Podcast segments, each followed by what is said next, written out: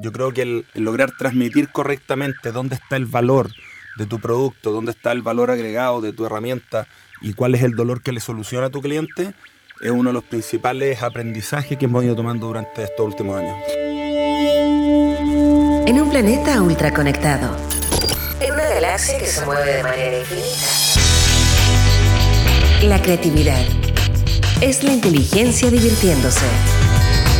Porque nada se compara con una buena idea y sabemos que hay vida más allá de los emprendimientos. Junto a Leo Meyer y Caro Rossi, ajustamos nuestro cinturón gravitacional para entrar en la atmósfera de Innova Rock. Innova Rock.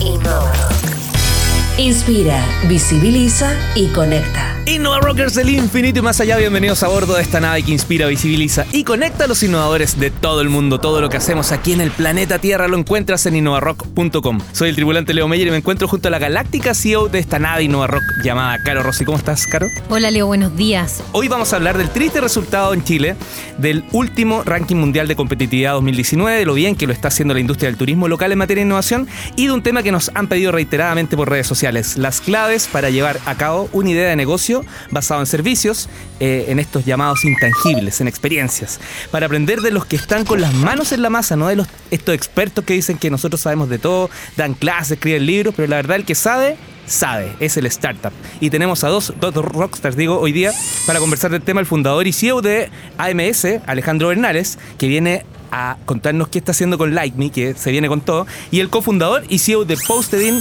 Rodrigo Farcas. Eh, Bienvenidos a todos.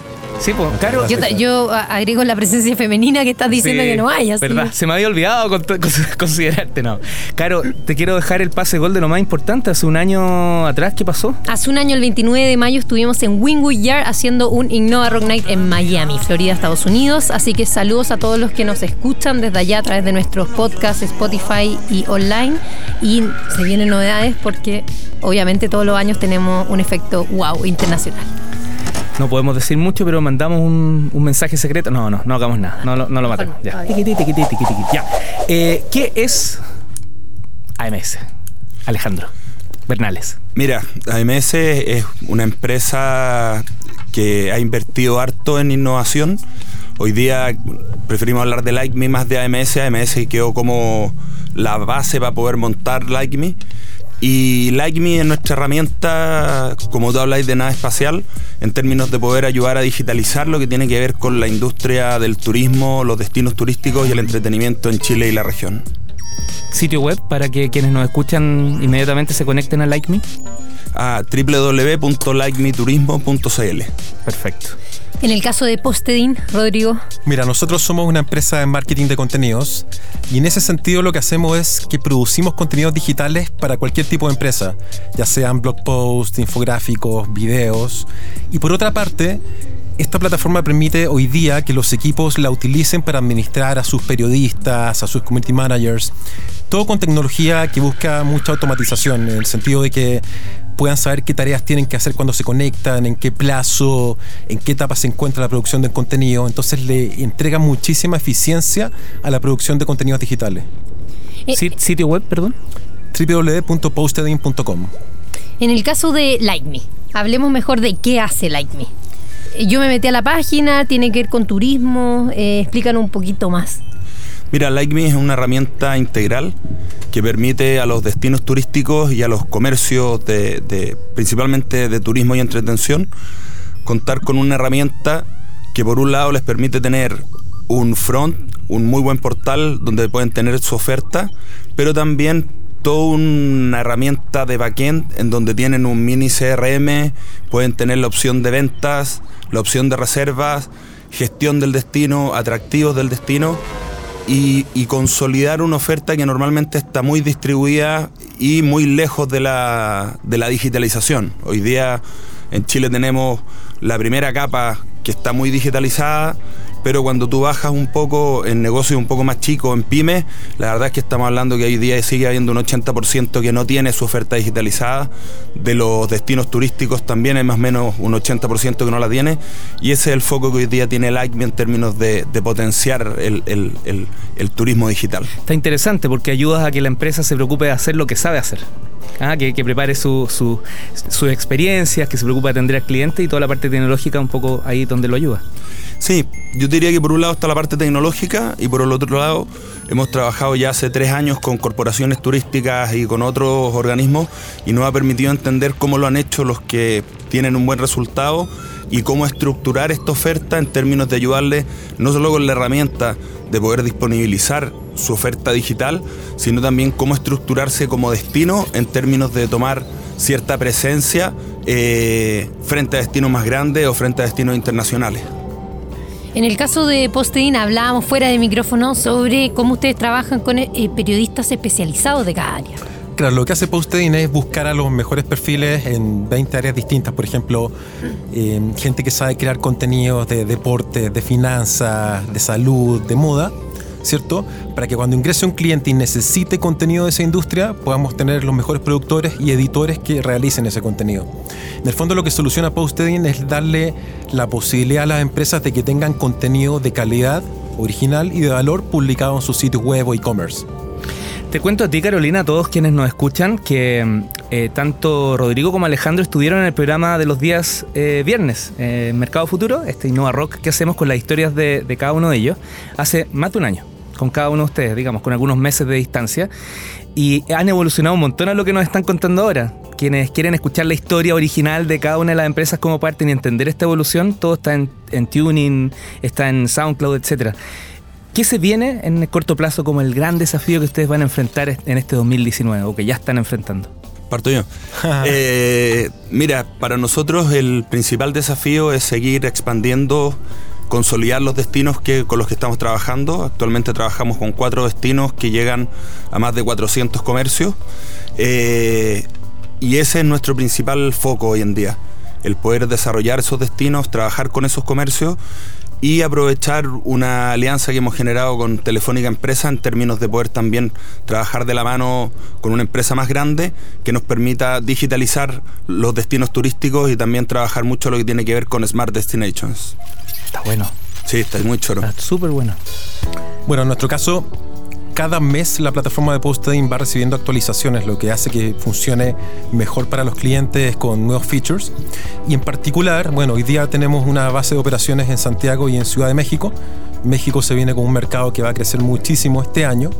Y también el lanzamiento de una nueva área de negocios que es la plataforma de Postading como un software de servicio. En el fondo, por ejemplo, si tú tienes tu propia agencia, vas a poder utilizarla para administrar a tu propio equipo de periodistas o de community managers, usando cierto la misma lógica de proceso y metodología que tiene Postedin, que es muy muy eficiente.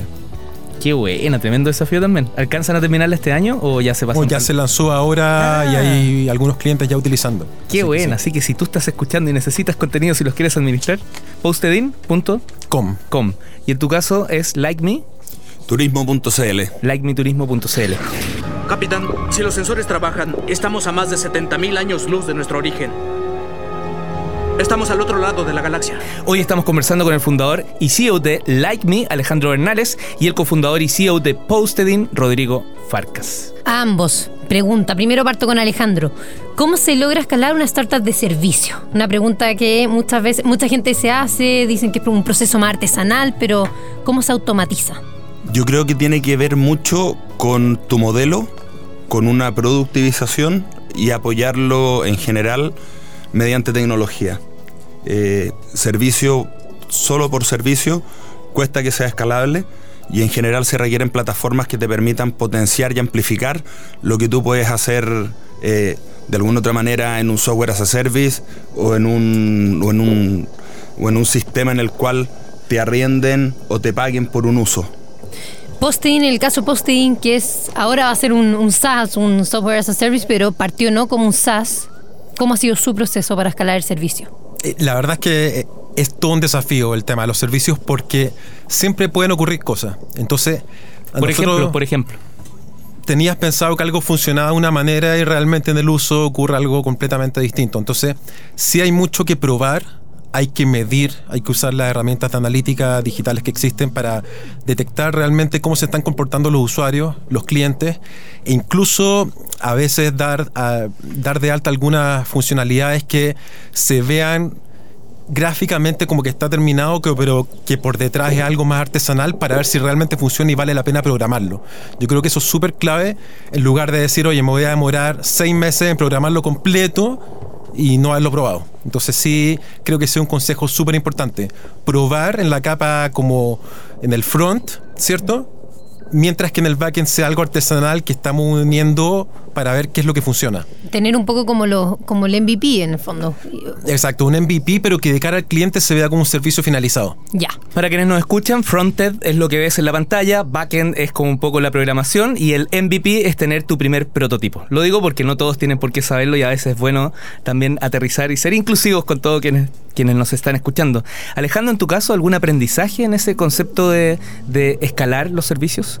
Sí, yo diría que hemos tenido un aprendizaje grande, principalmente estos últimos dos años hemos trabajado mucho con, con corporaciones de distintos destinos grandes y pequeños eh, y también con distintos tipos de, de comercio, también grandes y pequeños, por suerte con, con muy buenos resultados.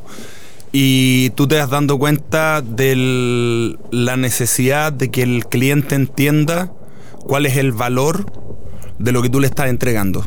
Claro. Si él no logra entender qué le está solucionando, cuál es el dolor, lo más probable es que nunca entienda bien para qué sirve la herramienta ni cómo sacarle provecho y por lo tanto no lo utilice. Yo, yo creo que el, el lograr transmitir correctamente dónde está el valor de tu producto, dónde está el valor agregado de tu herramienta y cuál es el dolor que le soluciona a tu cliente, es uno de los principales aprendizajes que hemos ido tomando durante estos últimos años.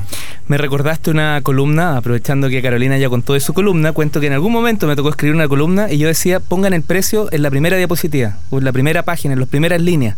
Porque la gente al final que va a buscar el precio es justamente la gente que no le da valor al servicio. Pero está mirando cuánto cuesta, nada más. Y de ahí veamos si conversamos.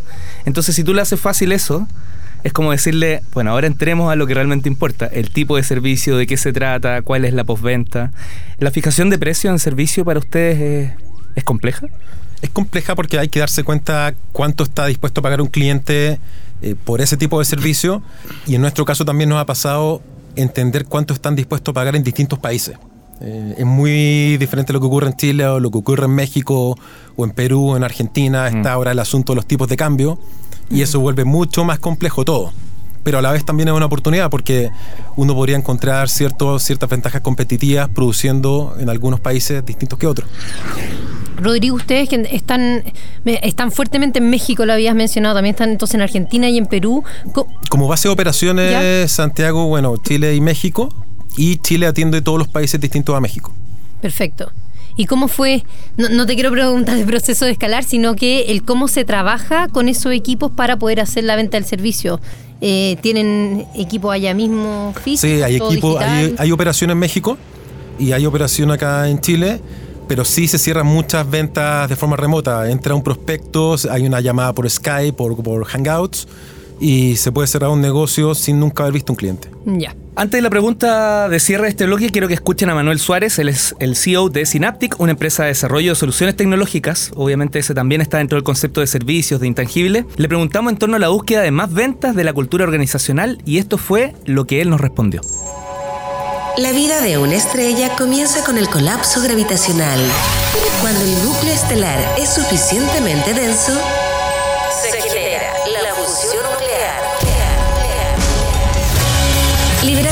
mucha energía durante el proceso. En Innova Rock, esto es el Big Bang. Historias de innovación contadas en primera persona. Manuel Suárez, CEO Synaptic. En general, lo que tú querís, no sé, pues si a ti te preguntan qué querís ser, ¿querís ser Amazon o querís ser, no sé, pues, el OK Market? Es como, y es como fácil la respuesta. Entonces, cuando uno le dicen qué tipo de empresa quieres ser, no, yo quiero tener 50.000 personas contratadas y una tremenda envergadura y, y la estructura medio organizacional vertical y todo bien estructurado y armado y, delegación de roles, poderes y 25 firmas para algo. Y en un minuto, cuando la oficina lleva como 5 o 6 años, te das cuenta que en realidad son puras huevas. Y que en realidad eh, lo que estáis buscando en última línea es, por un lado, queréis desarrollarte profesional y personalmente, queréis construir lo que realmente te gusta y hacerlo bien. Y necesitáis plata para poder hacerlo. En el fondo se necesitan dinero. Entonces, una de las discusiones que teníamos, por ejemplo, cuando hacíamos los objetivos de la oficina hace como dos años, eh, trabajando, era que yo quería llegar a cierto nivel de facturación. Entonces yo decía, ya, si con 20 facturamos tanto, el fondo para llegar a este número necesitamos ser 50. Y eso es bastante natural y, y si uno lo piensa. Y alguien me dijo en realidad, pero no preferís que seamos los mismos 20, que facturemos lo mismo y en realidad es mucho más rentable para todos y en realidad tiene todo el sentido del mundo. Entonces, aquí quiero ir con eso que tenéis dos formas de escalar. O te enfocáis en ver cómo lográis replicar el modelo actual teniendo la misma rentabilidad por persona y en vez de que estos 20, eh, de tener 20 que facturen 100, tenía en el fondo 40 que facturan 200 o... Claro, y pasa esta dinámica y en el fondo después te das cuenta, efectivamente yo preferiría ser una empresa de 10, 20 personas donde podáis mantener tu cultura y facturar 10.000 más. Entonces, el camino es a cuál, o, la pregunta es para cuál de los dos lados te enfocáis. Y, a mí me gusta la línea, en el fondo, de seguir manteniendo esta cultura más, más familiar y más cercana, donde aumentemos la facturación y facturemos más per cápita por persona y cada uno pueda ganar más y desarrollarse de mejor forma. En Innova Rock, esto fue el Big Bang. Historias de innovación contadas en primera persona. La pregunta cae de cajón.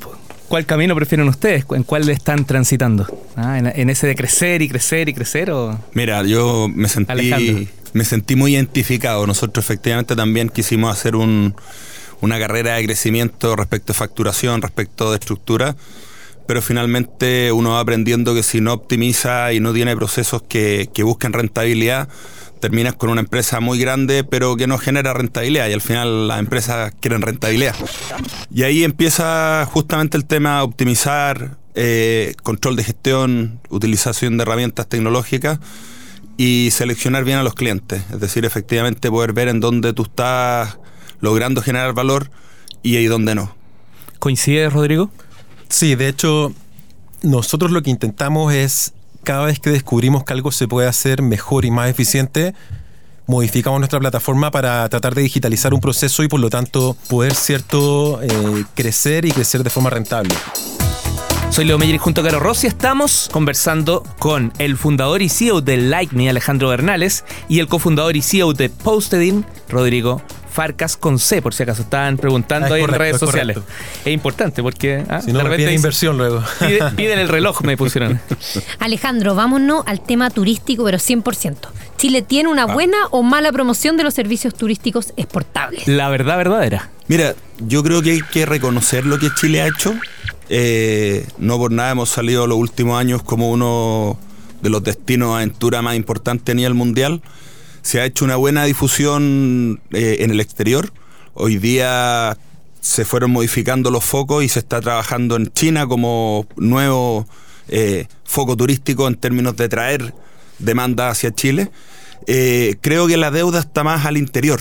Hoy día se ha ido haciendo un trabajo respecto de destinos prioritarios, destinos emergentes, y ahí algunos han salido favorecidos, otros han ido quedando más de lado, pero creo que efectivamente hoy día el potenciar el destino turístico local, el, nacional, es donde más tal de. Pero creo que se ha hecho harto, hay que reconocerlo, y creo que se va a seguir haciendo. Hoy día eh, Cernatur principalmente tienen campañas internacionales donde promueven los destinos.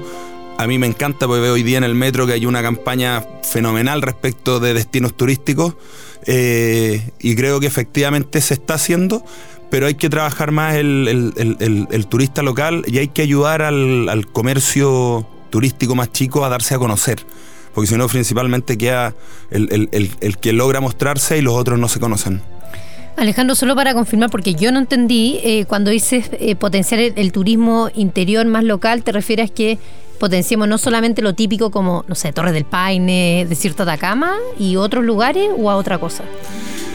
Me refiero a eso y me refiero también a eh, hacer la difusión en Chile.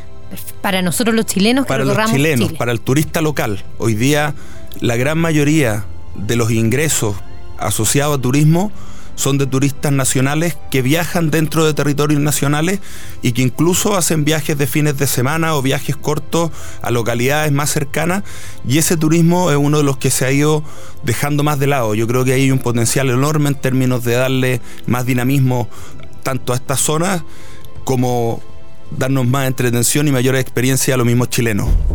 Rodrigo, eh, yo tengo una pregunta que te la iba a hacer hace mucho rato. En algún momento te escribí un correo a ver si nos tomábamos un café. Tú estabas ahí en México, no pudimos. Y justo se dio la oportunidad y dije, ya, ¿sabes qué? La voy a hacer al aire. Así que Muy bien. no sé cómo, va a resultar la pregunta y no sé qué me va a llegar de respuesta, pero nosotros estamos en la industria de los medios. Nosotros, eh, como Innova Rock, en la parte de los contenidos, eh, hay una sinergia, digamos, entre lo que tú has contado que haces con, Posting y nos hemos dado cuenta que la parte de la inversión, de que los inversionistas vean que en esta industria hay oportunidades, es muy difícil.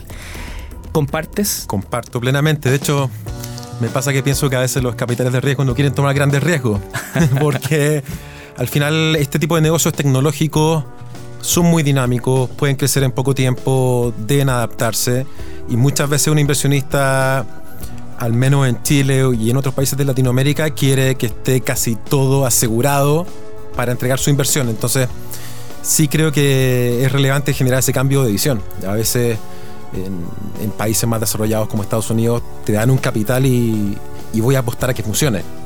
Aquí también muchas veces hay fondos apalancados que al final buscan asegurarse el máximo posible. Y particularmente en tu industria, en la industria de los contenidos, ¿Es más profundo? O? Yo creo que es profundo es más profundo porque hay que evangelizar mucho. Eh, claro. La industria de nosotros tiene mucho que ver con marketing digital. Marketing digital no son conceptos simples para alguien que viene quizás del mundo tradicional. Entonces, para nosotros sí lo más natural sería llegar a encontrar algún inversionista que venga del mundo de los medios, que sus raíces estén allí, o alguna empresa de marketing que realmente ya el camino lo recorrió y entienda claramente el negocio de posting y por lo tanto le haga todo el sentido. ¿Podría ser porque nos faltan referentes en la región como América Latina? quizás por eso los inversionistas no toman el riesgo, no tienen dónde emular, dónde... Podría ser, pero quizás también nos faltan inversionistas que hayan pasado por este tipo de industria. Mm. Por ejemplo, fui gerente general de una agencia digital o fundé una compañía de marketing o un medio y ahora tengo un fondo este tipo de negocios como el de posting lo encontraría espectacular. Lo entiende, claro. Exacto, está en su ADN. Oye, qué, buen punto, porque además en turismo también hay una ausencia, me hago cargo, me cuesta visualizar un fondo o inversionistas preocupados del mundo del turismo. No que no les interese como personas, pero como negocio. Pero sí los hay. Hoy día el turismo digital está creciendo enormemente, es uno de los focos de los pilares tanto en Chile como en Latinoamérica y en gran parte de, los países. Hay fondos que están trabajando el turismo, hay fondos que están invirtiendo en turismo digital eh, y creo que es un mercado que va a crecer mucho en los próximos años. Tenemos una brecha hoy día de las pymes turísticas, más del 80% necesita digitalizarse, por lo tanto hay un mercado muy interesante. Y, creo que hay fondos que están entendiendo que hoy día el turismo puede mover el 10% del PIB de una región o el 10% del PIB de un país cuando incluimos todo lo que considera el turismo. Y por otro lado, también estamos hablando de un bien renovable. A diferencia de otros que se acaban, las experiencias continúan, las experiencias se desarrollan y ahí hay un mercado en constante evolución y crecimiento. ¿Cómo lo han pasado aquí en la nave, chicos? Muy bien. Excelente la nave. Reconocieron la necesidad de esta nave, aunque haya sido lanzada en secreto. Oye, eh, los quiero invitar a escuchar un, audio que nos envió un tremendo amigo, Caro. Eh, Tú lo conoces, Fabián sí, Acuña. Muchos saludos a Fabián. Él es el co-creador de la conferencia 9.5 y un promotor del trabajo remoto. Publicó un interesante análisis en Twitter, ustedes lo pueden buscar ahí por su cuenta, Fabián Acuña, eh, desde la mirada de un emprendedor tecnológico, o sea, es lo que hemos estado hablando en todo este programa, servicios, digitalización, además de región, de la ciudad de Valdivia. Eh, y por, por, otro lado, por este concepto del trabajo remoto, tiene muy claro que aquí hay que ser global, desde el día cero. Así que veamos, o escuchemos, mejor dicho, cuál es el análisis que él hace de este ranking mundial de competitividad 2019.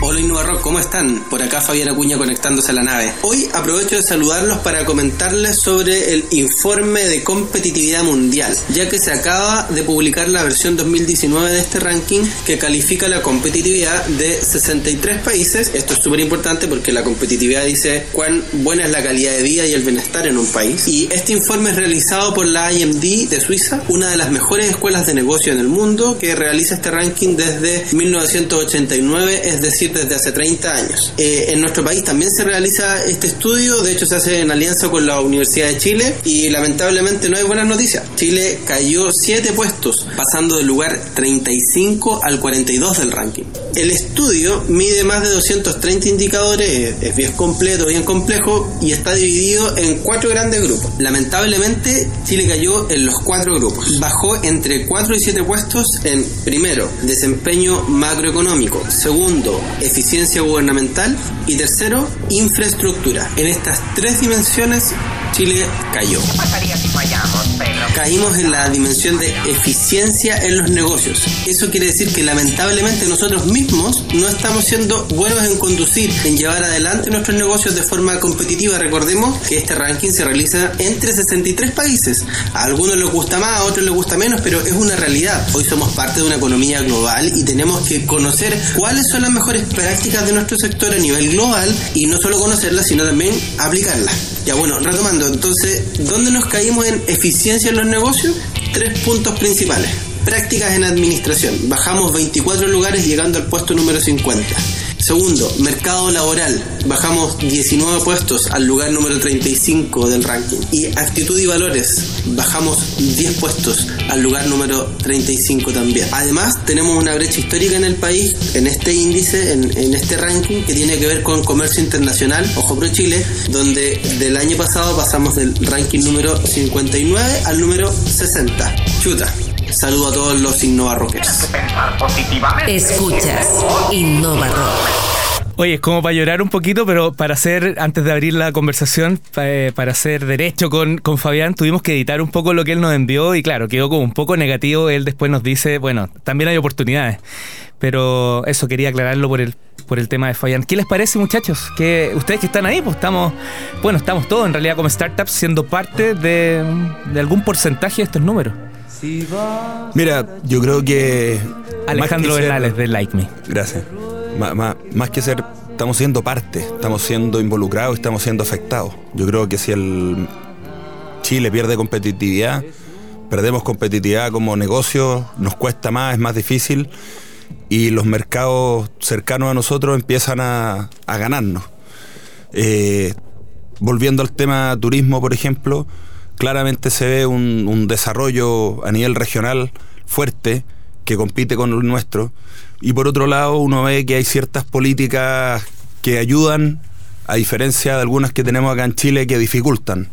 Eh, una de las cosas que hemos peleado mucho como hoteleros, por ejemplo, como en algún minuto te conté también, familia tiene un hotel, por lo tanto conozco la industria por dentro.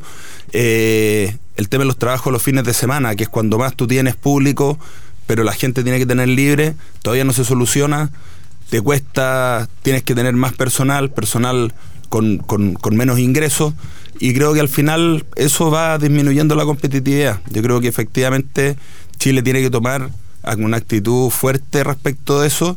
Eh, somos un país pequeño, que por lo tanto tenemos que hacer las cosas bien. No tenemos un volumen y una masa gigante que nos permita darnos el lujo de, de no ser competitivos. Y creo que el bajar de esa forma es una alerta y un llamado de atención respecto de cómo estamos haciendo las cosas. Em, yo opino que obviamente lo encuentro muy malo, no lo encuentro malo, lo encuentro muy malo, me sorprende, me sorprendió cuando lo vi, no tenía idea eh, todo lo que hemos bajado, pero como contexto, eh, para los que nos están escuchando, ser parte de la OCDE, en el fondo ser parte del grupo de los países desarrollados, en América Latina está Chile y México, no sé si Colombia ya está dentro, pero A tengo, ahora está dentro, pero estuvo en Al menos proceso de estudio está Está entonces en el estudio. Sí. Pero en el fondo estamos hablando de países desarrollados y con ellos nosotros no estamos, eh, en el fondo nos están comparando con ellos, entonces es un factor que hay que tener presente. Me llama mucho, mucho la atención que hayamos bajado en temas como, por ejemplo, infraestructura, con todo lo que se ha invertido, con todas las políticas públicas que se están haciendo, con toda la, la propuesta de, de BIM, por ejemplo, que este sistema tecnológico hoy día se le está obligando a los arquitectos para construir en Chile y a los constructores. Y, y nada, yo creo que acá me encantaría ver, no sé si ProChile respondió, pero yo pido una explicación para que ProChile diga eh, qué pasó. Si esto pasó ahora, no es que pasó hace 10 años, ¿qué pasó? Organización que está en el Olimpo y que está tratando de acercarse a la gente porque la verdad por años nunca se conectó con la realidad del país. Exactamente. Yo, mira, yo rescato lo que comentó Fabián el tema de los servicios. Sí hay que pensar los globales, más aún en empresas tecnológicas, y pensar cómo nos relacionamos con otros países, cuáles son las diferencias, cómo los podemos atender bien desde Chile. Y el tema de la actitud también me parece fundamental. Eh, el chileno tiene que desarrollar más una vocación de servicio, que a veces nos falta un poquito más, pero entendiendo que el negocio no es solo de acá de Chile, sino que nos podemos abrir al mundo y que el mercado global es muchísimo más grande que pensar solo en Chile. Entonces, a mí me gustaría rescatar eso, que cuando quienes nos escuchan piensen en un emprendimiento tecnológico, piensen de una en que tiene que ser mundial y no solamente funcionar acá. A quienes nos escuchan, vamos a dejar el link, Caro, eh, a través de las redes sociales de iRockCL, tanto en Twitter como en Instagram y como en Facebook, para que puedan revisarlo, descargarlo y ver si comparten o no comparten opiniones. Exacto, así. Así que coméntelo, coméntelo y creo que de- es el momento para pedir algunas explicaciones. Mira, yo invito a los destinos y a las empresas turísticas que quieran dar un salto en su digitalización, que conversen con nosotros. Durante estos últimos dos años hemos logrado muy buenos resultados. Empresas que no vendían online hoy día están vendiendo el 80%, el 50% o el 30% de sus ventas a través de nuestros portales. Y creemos que tenemos una herramienta que les va a dar un salto y una ayuda en términos de digitalizar y aumentar las ventas de su negocio. Así que tanto a los destinos que tienen que organizarse como a los comercios propios los esperamos. ¿Sitio web? www.likemiturismo.cl Eh, muchas gracias Alejandro Bernales por habernos acompañado hoy. Gracias a ti. Rodrigo Farcas, cofundador y CEO de Postedin. Vamos con su pitch, señor. Mira, Cinco esto- segundos. Esto es muy simple. Cualquier potencial cliente inicia su compra buscando en Internet. Y en esas búsquedas va a aparecer el contenido de una empresa y nosotros podemos producir ese contenido que probablemente tu empresa no sea capaz de hacer. Y solamente tienen que navegar www.posteding.com y vemos cómo los podemos ayudar. Rodrigo Farcas con C, no con K, fundador de CEO de Postedin. Muchas gracias por haber abordado la nave del día. Gracias a ustedes. Nos vamos, Caro. Nos vamos, pero no se olviden de nosotros. Estamos en Spotify, estamos en SoundCloud, estamos hoy día con Navi Nova Rock también en Tuning. Y venimos de vuelta, pues mientras todos van, Nosotros venimos de vuelta. La creatividad es la inteligencia divirtiéndose. En un planeta ultra conectado, en una galaxia que se mueve de manera Porque sabemos que hay vida más allá de los emprendimientos. Esto fue Innova Rock. Junto a Leo Meyer y Caro Rossi. El programa que inspira, visibiliza y conecta.